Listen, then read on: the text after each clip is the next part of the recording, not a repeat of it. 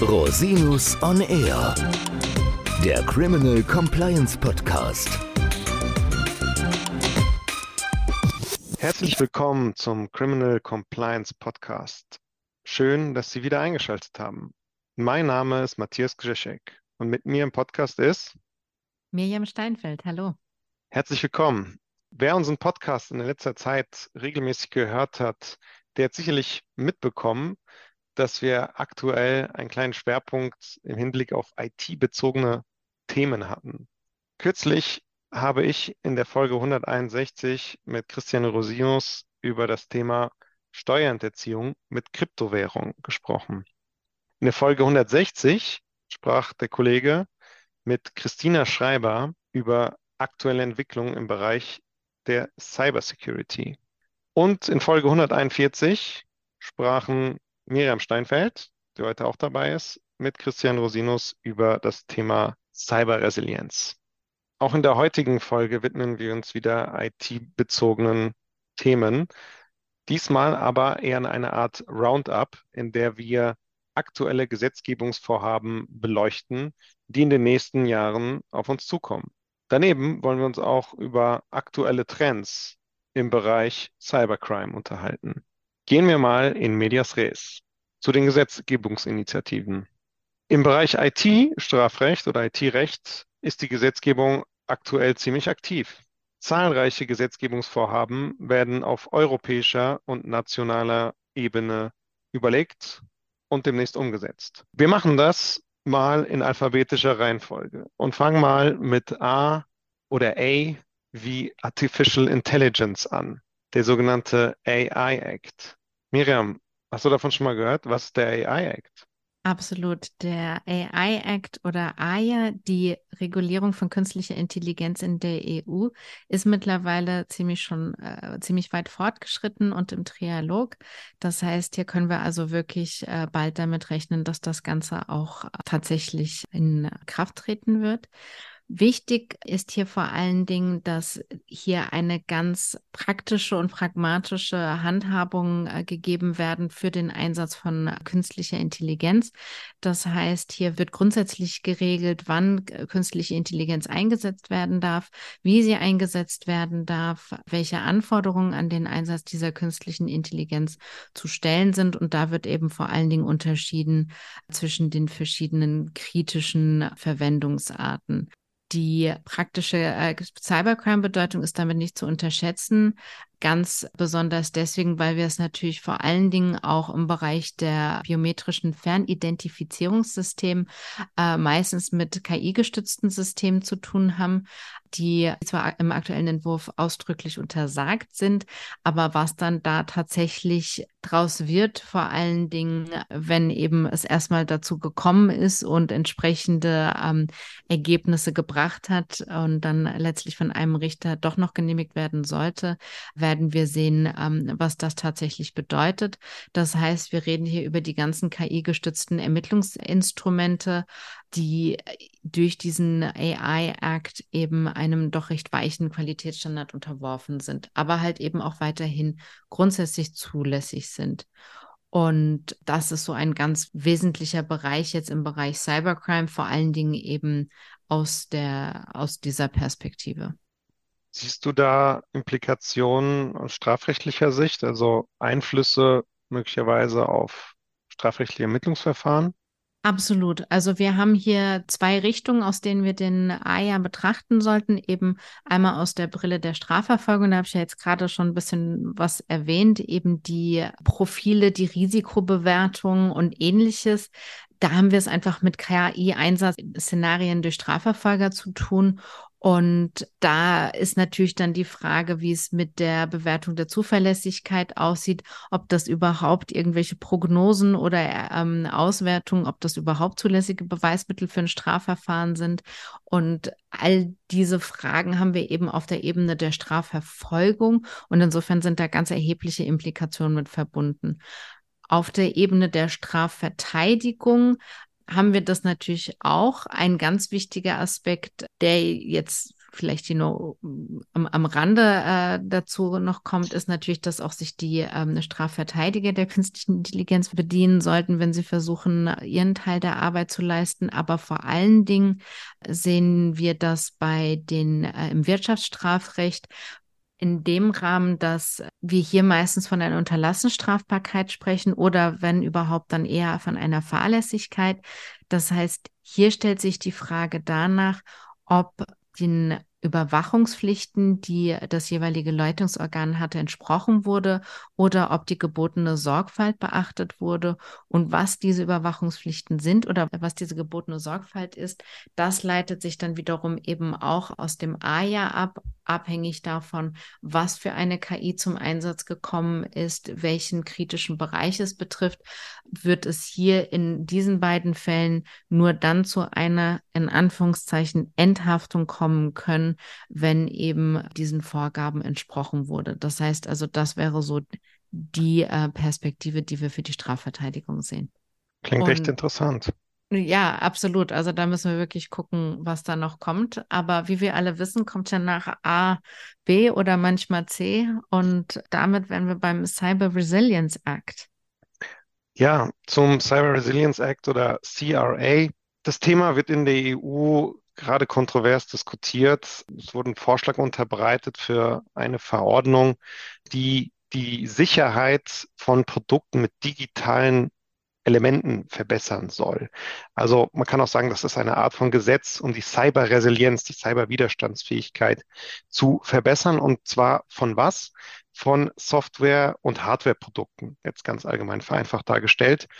Diese richtet sich jetzt nicht an die Endverbraucher oder die User, sondern an die Hersteller eben von Hard- und Softwareprodukten, an die will die EU gehen und die eben ins Boot holen und verpflichten, ihre Produkte möglichst sicher herzustellen und auch nicht nur einmal beim Herstellen, sondern auch ähm, sozusagen über den kompletten Lebenszyklus der Hardware oder Software dafür zu sorgen, dass diese, sehen Sie mal, digitalen Elemente als Oberbegriff sicher bleiben. Also man spricht hier von einer Update-Pflicht oder auch Überwachungspflicht, die eben die, äh, die Hersteller treffen soll. Das klingt auch wieder nach einem ganz spannenden EU-Gesetzesprojekt. Und welche strafrechtlichen Implikationen ergeben sich daraus?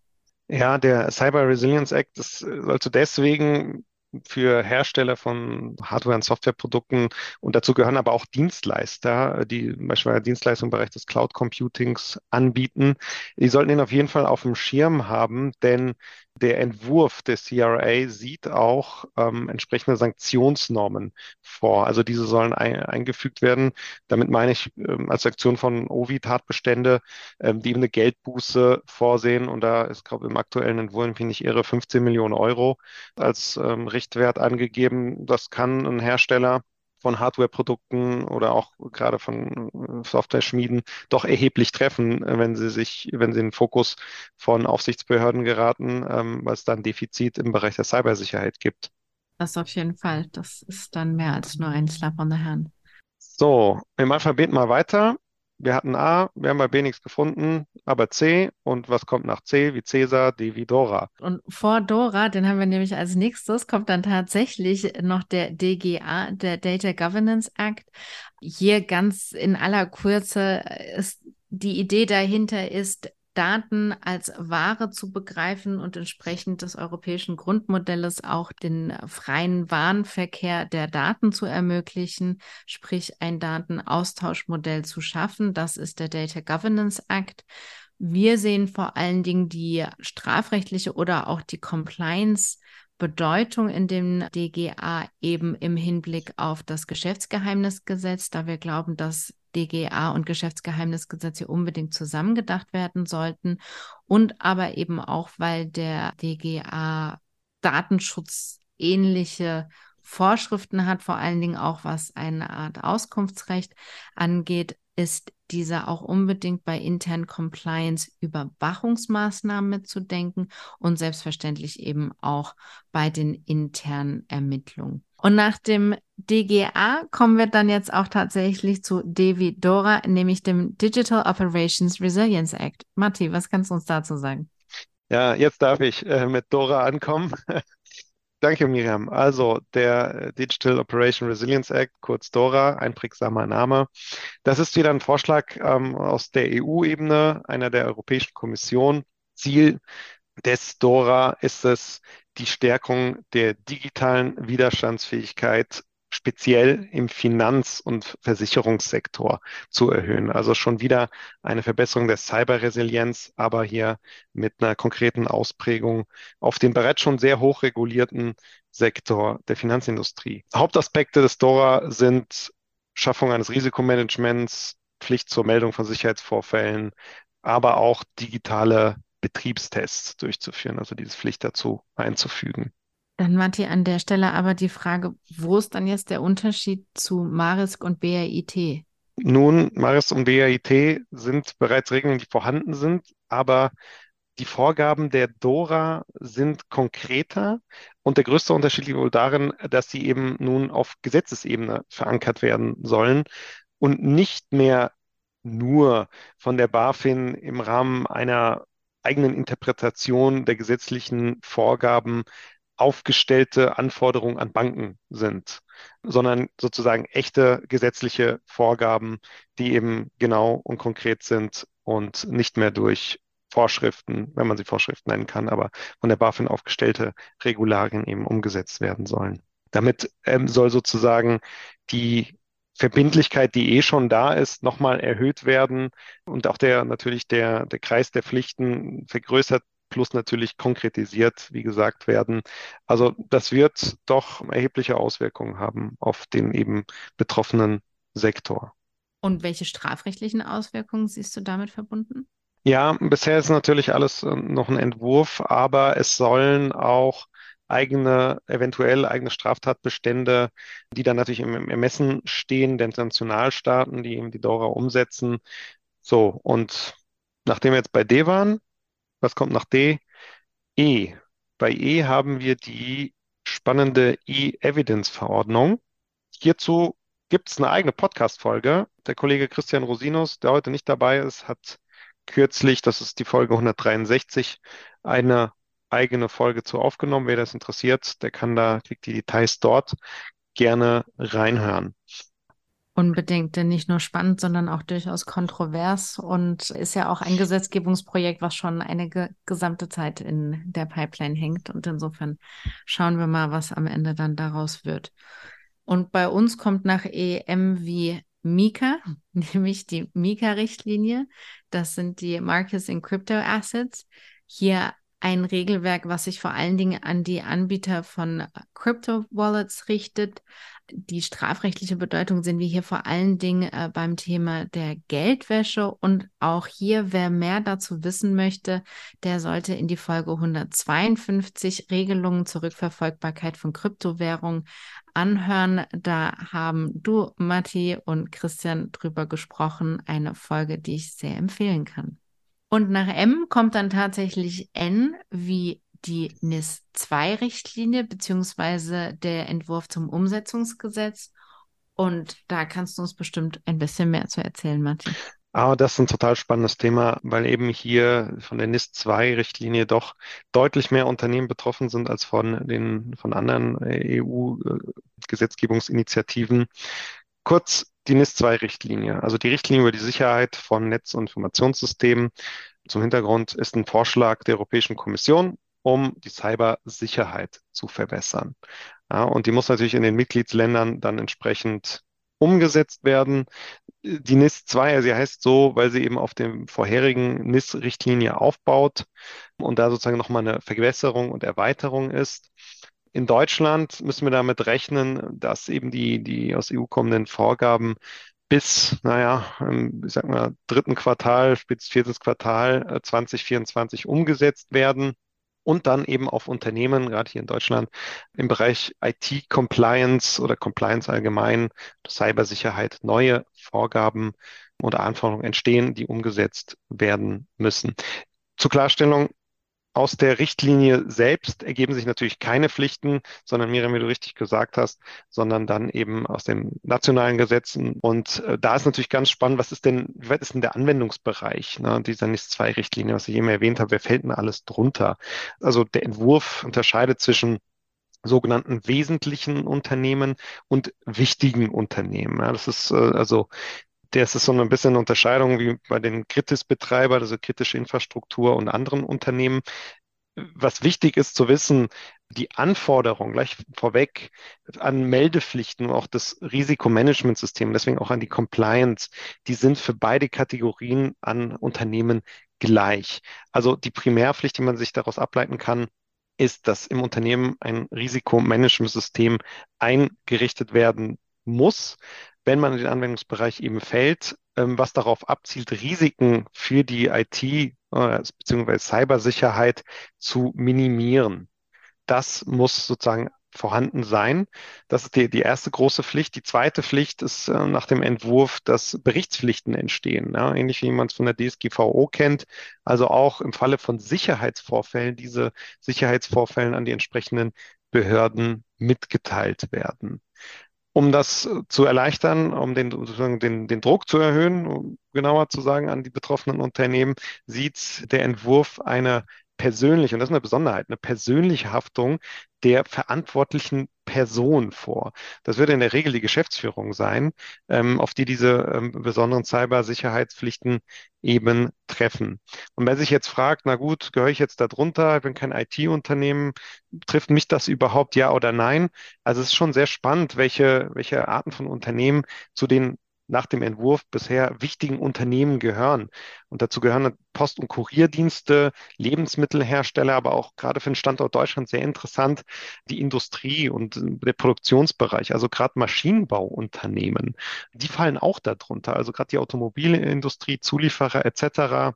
Forschungsinstitute kommen noch hinzu. Also ist schon ziemlich weit gefasst. Aber das sollte man im Blick behalten und sich informieren. Fällt man drunter ja, nein und ist eben im Bereich Cybersicherheit, IT-Compliance etwas zu verbessern im Unternehmen? Falls ja, ist, gibt noch Zeit, das umzusetzen. Schauen Sie sich das an.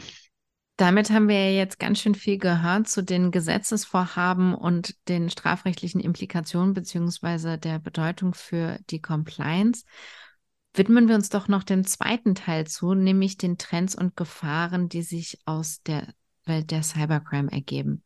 Eine besondere Gefahr für Unternehmen sind dabei Angriffe auf das wichtigste Glied der IT-Sicherheit, nämlich die User. In vielen Fallkonstellationen sollen Mitarbeiter eines Unternehmens durch sogenanntes Social Engineering beeinflusst werden, um entweder direkt Vermögenswerte an mögliche Täter zu übertragen oder um das Unternehmen erpressbar zu machen. Wir stellen Ihnen folgende Fallkonstellationen vor, die in Zukunft möglicherweise an Relevanz gewinnen können.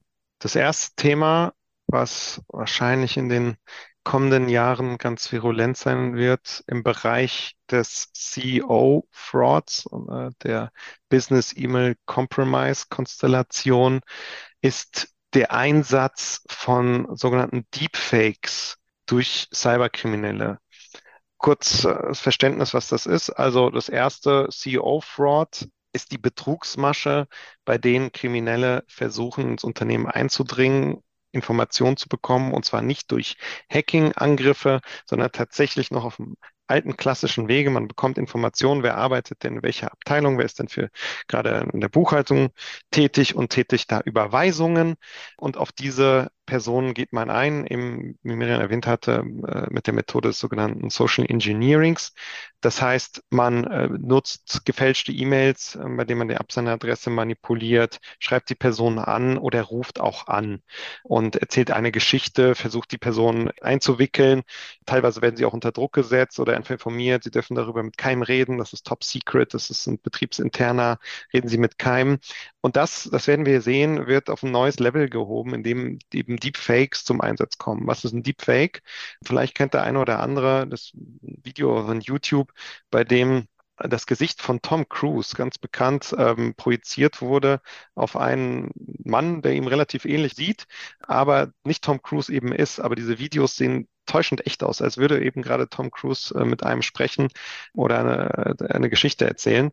Ähm, und das passiert mittels des Einsatzes von künstlicher Intelligenz, die eben bei Live-Videos Gesichter anderer Personen transferieren kann. Was heißt das für den Fall des CEO-Frauds? Nun, äh, als Beispiel, man bekommt einen, einen eingehenden Videoanruf und auf der gegen, vermeintlich auf der gegenüberliegenden Seite ist dann der CEO des Unternehmens oder ein Vorstandsmitglied und er sagt einem, man muss jetzt hier schnell handeln und die Vertraulichkeit wahren und Überweisung tätigen. Und man geht äh, darauf ein und sagt, ja, das ist ja wirklich, der bewegt sich, der spricht, der Mund bewegt sich, die Zunge, das muss wirklich die Person sein und glaubt das. Hinzu kommt noch eine, eine, ein weiterer Faktor, äh, sogenannte Voice Cloning. Also nicht nur äh, das Gesicht wird geklont und übertragen, sondern auch die Stimme.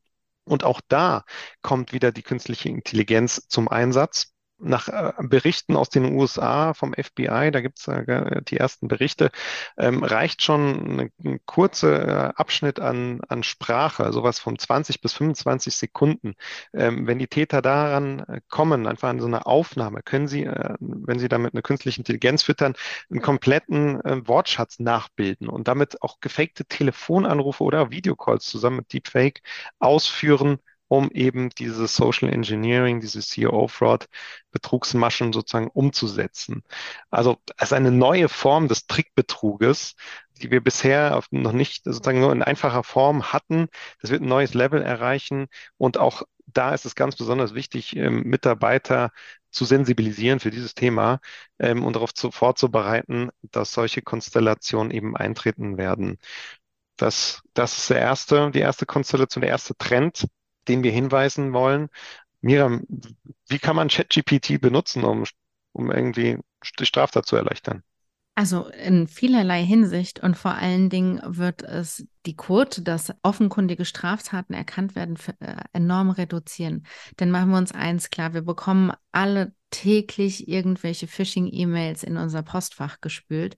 Und in der Regel fängt es dann schon damit an, dass die Ansprache falsch ist, vielleicht sogar die falsche Sprache oder Rechtschreibfehler noch und nöcher oder äh, man wird mit der falschen Anrede angeschrieben. Also es gibt auf jeden Fall ganz viele Punkte, die einem ganz klar zeigen, was auch immer das hier ist, es ist bestimmt keine Nachricht von demjenigen, der äh, vorgibt, die Nachricht zu versenden. Das heißt also, noch war es relativ leicht im Regelfall, eine solche E-Mail zu erkennen. Wir reden hier natürlich von den Phishing-E-Mails, also von denen, die in großer Masse rausgeschickt werden und nicht von den Spear-Phishing-E-Mails, also da, wo ganz gezielt auf eine bestimmte Person abgestellt wird. Da hat man sich natürlich auch vorher schon die Mühe gegeben, hier genau drauf zu achten. Bei den Phishing-E-Mails müssen wir in der Zukunft davon ausgehen, dass diese viel präziser, viel besser und viel schwerer zu erkennen sein werden. Denn natürlich jedes Unternehmen hat eine bestimmte Art, mit einer bestimmten Zielgruppe zu kommunizieren. Das bedeutet also, sagen wir jetzt mal, ein großes äh, Kommunikationsunternehmen mit einer rosaartigen Farbe hat eine bestimmte Art, mit seinen Kunden zu kommunizieren. Von dieser Art gibt es natürlich ganz viele Briefe, E-Mails oder äh, Anschreiben, die in der Vergangenheit rausgegangen sind. Ein solches Large Language Model, wie es ChatGPT ist, hat in seinem Fundus diese entsprechenden Schreiben und wird diese Sprache dann auch entsprechend für eine Phishing-E-Mail kopieren. Das heißt also, eine solche falsche E-Mail wird zukünftig genau so klingen, wie die Rechnung klingt, wie irgendein Vertragsbrief oder sonst etwas klingt. Die E-Mail wird auch so aussehen. Wir haben auch genug Programme, Thema künstliche Intelligenz, die Bildbearbeitung vornehmen können. Das heißt also, die E-Mail, die Phishing-E-Mail als solche wird zukünftig weder vom Inhalt her im Allgemeinen noch von der Ansprache oder der Farbe erkennbar sein können, sondern wirklich nur durch weitere Prüfschritte als ein solcher ähm, Phishing-Angriff zu erkennen sein. Und da wird sich jetzt eben auch nochmal zeigen, ob der AI Act hier eine Möglichkeit darstellt, um hier dagegen zu wirken oder welche Regelungen oder welche Maßnahmen hier geeignet sind, um dagegen zu wirken, um sicherzustellen, dass nicht die Mitarbeiter im Unternehmen solchen Angriffen zum Opfer fallen. Weitere äh, große Angriffswellen, die wir schon aus der Vergangenheit kennen und auch in der Zukunft weitersehen werden, sind die Malware- und Ransom-Angriffe. Was kannst du uns dazu noch erzählen, Matti? Nun, generell kann man in den letzten Jahren einen Trend beobachten, dass diese Angriffe mit Ransomware oder Malware-Angriffe eben auf Unternehmen, äh, nicht im privaten Bereich, sondern auf den Wirtschaftsbereich zunehmen.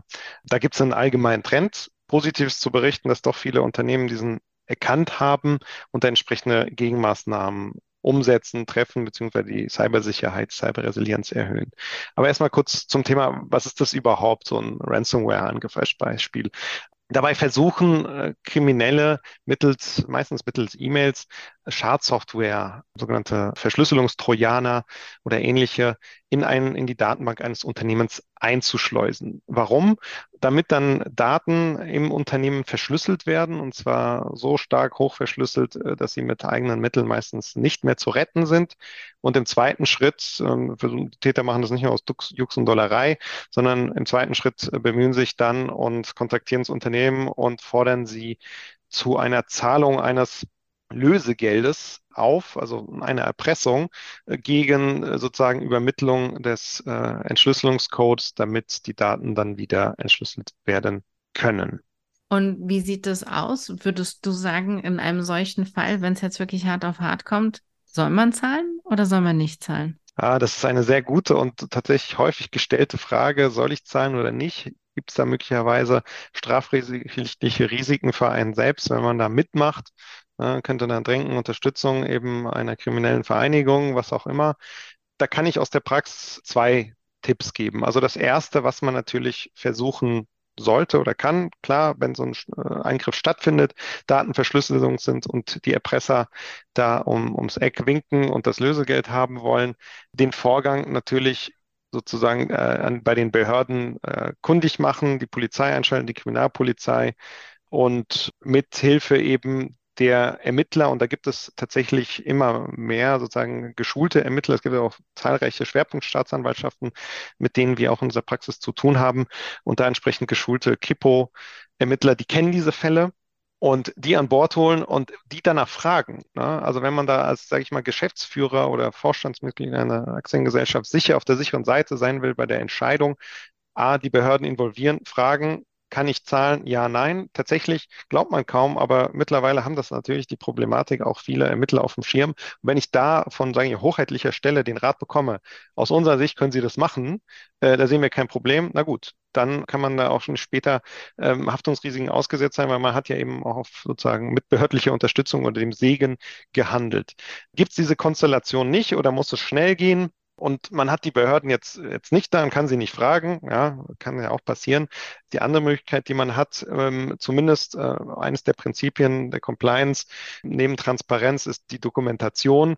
Dokumentieren Sie diesen Vorgang. Dokumentieren Sie, dass Sie in einer Situation sind, einer Zwickmühle, ähm, einer sogenannten äh, Interessenskollision zwischen den Interessen des Unternehmens. Naja, der Geschäftsbetrieb muss weiterlaufen. Irgendwie muss es funktionieren, sonst drohen erhebliche Schäden, sonst droht möglicherweise die Insolvenz.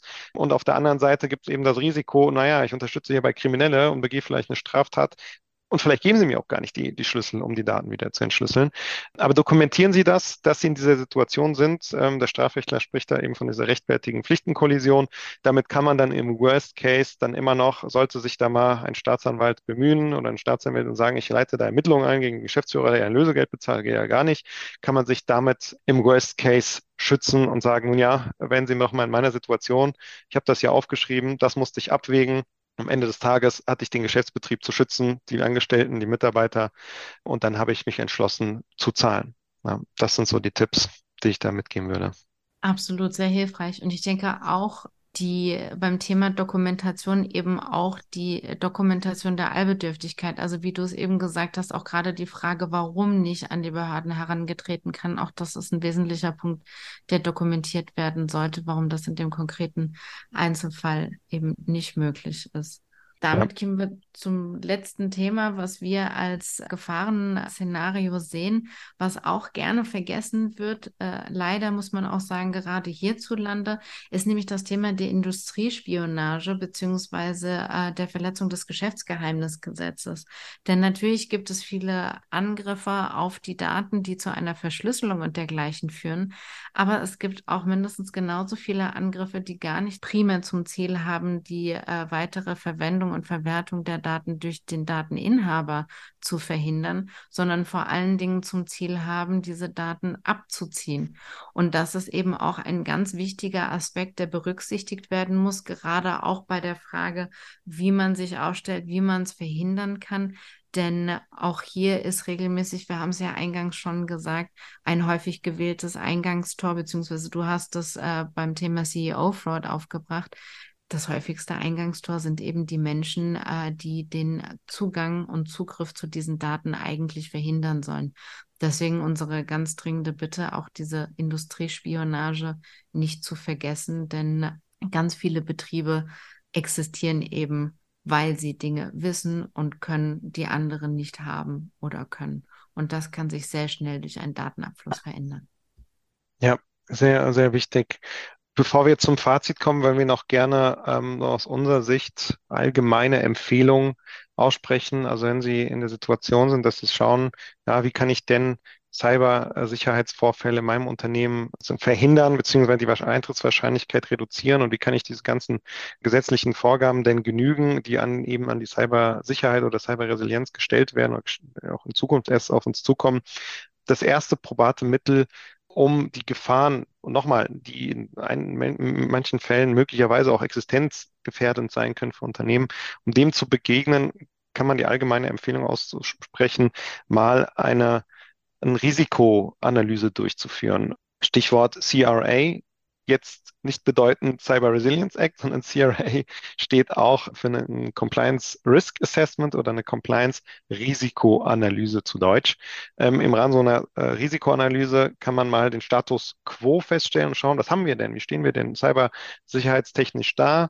Haben wir entsprechende Richtlinien, haben wir Klauseln in den Arbeitsverträgen, gibt es beispielsweise so etwas wie eine Passwortrichtlinie im Unternehmen oder ist das Geburtsdatum ein taugliches Passwort oder wie müssen die aussehen? Welche Verpflichtungen haben die Mitarbeiter sozusagen in den Richtlinien und den Verträgen, welche sind für die vorgesehen? Das ist so ein, sollte man prüfen, abfragen. Natürlich sind vielfältig die Möglichkeiten, aber die, sagen Best Practice aus unserer Sicht ist eben ein, so ein Fragebogen an die zuständigen Mitarbeiter und Mitarbeiter, vielleicht auch an die IT-Abteilung zu richten und das mal mit so einem Standardfragebogen abzufragen. Was haben wir denn? Wie stehen wir da? Und im zweiten Schritt dann tatsächlich auch mal tiefer einzugehen und auch Gespräche durchzuführen im Rahmen von Interviews mit Mitarbeitenden und zu fragen, okay, wir haben hier diese Richtlinie, Kennen Sie die denn? Nein, ja, nein, vielleicht. Dann ist es natürlich ein Thema der Schulung, wenn es danach Besserungsbedarf gibt. Solche Compliance-Risikoanalysen kann man natürlich selbst durchführen. Die kann man aber auch extern vergeben. Unsere Kanzlei führt sowas regelmäßig durch, mittlerweile auch durch Unterstützung von äh, selbstentwickelter ähm, Legal Tech, die wir für solche Fälle einsetzen. Das kann man auch einfach nur auf den Bereich IT, Compliance oder Cybersicherheit fokussieren und nur das abfragen muss, nicht gleich eine ganze Compliance-Analyse aller bestehenden Compliance-Maßnahmen Unternehmen durchführen. Das kann man ruhig ganz zentral und fokussiert auf dieses eine Thema. Daneben, neben dieser Compliance-Risikoanalyse ist natürlich das allgemeine, also um, allgemeine Tipp, um eben diesen Cyberangriffen ähm, entgegenzuwirken, um die Resilienz zu erhöhen, machen, führen Sie Backups durch. Führen Sie eine Backup-Strategie im Unternehmen ein, nicht nur mit einem Backup, sondern vielleicht auch einen zweiten Backup, auf jeden Fall an verschiedenen Orten, möglicherweise auch in der Cloud, um für den Worst Case gewappnet zu sein, weil was ist das Wichtigste, was abhanden oder verschlüsselt oder gelöscht werden kann im Unternehmen. Das sind die Daten, die Kronjuwelen insbesondere, ähm, das Know-how. Wenn das abhanden kommt, kann das äh, sehr schnell dazu führen, dass zu erheblichen Problemen im Unternehmen kommen kann. Also Backup ist auf jeden Fall immer eine gute Sache, um die Resilienz zu erhöhen. Daneben kann man das finanzielle Risiko, aber auch das Risiko durch, durch technischen Support sozusagen äh, reduzieren, indem man eine Cyberversicherung abschließt, um entsprechend die Kosten für Rechtsanwälte, für Forensiker, für IT-Support abzufedern. Da der Tipp, es gibt auch einige Versicherungen, äh, da muss man natürlich genau in die Klausel reinschauen, die auch die DSGVO-Bußgelder im Falle eines Datenlecks auch abdecken. Also da genau in die Versicherungsbedingungen schauen. So eine Cyber-Risikoversicherung oder Cyberversicherung ist durchaus empfehlenswert. Und dann kämen wir auch schon direkt zum Fazit, denn es bleibt dabei, Compliance beginnt immer mit der Risikobetrachtung. Stellen Sie daher sicher, dass Sie Ihre relevanten Risiken kennen und dort über Unterstützung verfügen, wo diese notwendig ist. Dann sind Sie auch für die neuen Gefahren und Selbstgesetzesvorhaben gut aufgestellt. Und sollte es doch mal zu einem Schadensfall kommen, so wenden Sie sich umgehend an die Rechtsanwälte und Rechtsanwältin Ihres Vertrauens, damit diese Sie bei der Schadensbegrenzung und gegebenenfalls auch Rückerlangung von Vermögenswerten unterstützen können. Herzlichen Dank, dass Sie sich wieder die Zeit genommen haben, den Podcast zu hören. Bis zum nächsten Mal. Wir freuen uns auf Sie. Der Podcast stellt lediglich einen allgemeinen Überblick über rechtliche Themen dar und ersetzt selbstverständlich keine Rechtsberatung zu konkreten Fragestellungen im Einzelfall. Bei Fragen wenden Sie sich an Rechtsanwältinnen und Rechtsanwälte Ihres Vertrauens, natürlich auch gerne an uns. www.rosinus-on-r.com oder unter www.rosinus-partner.com.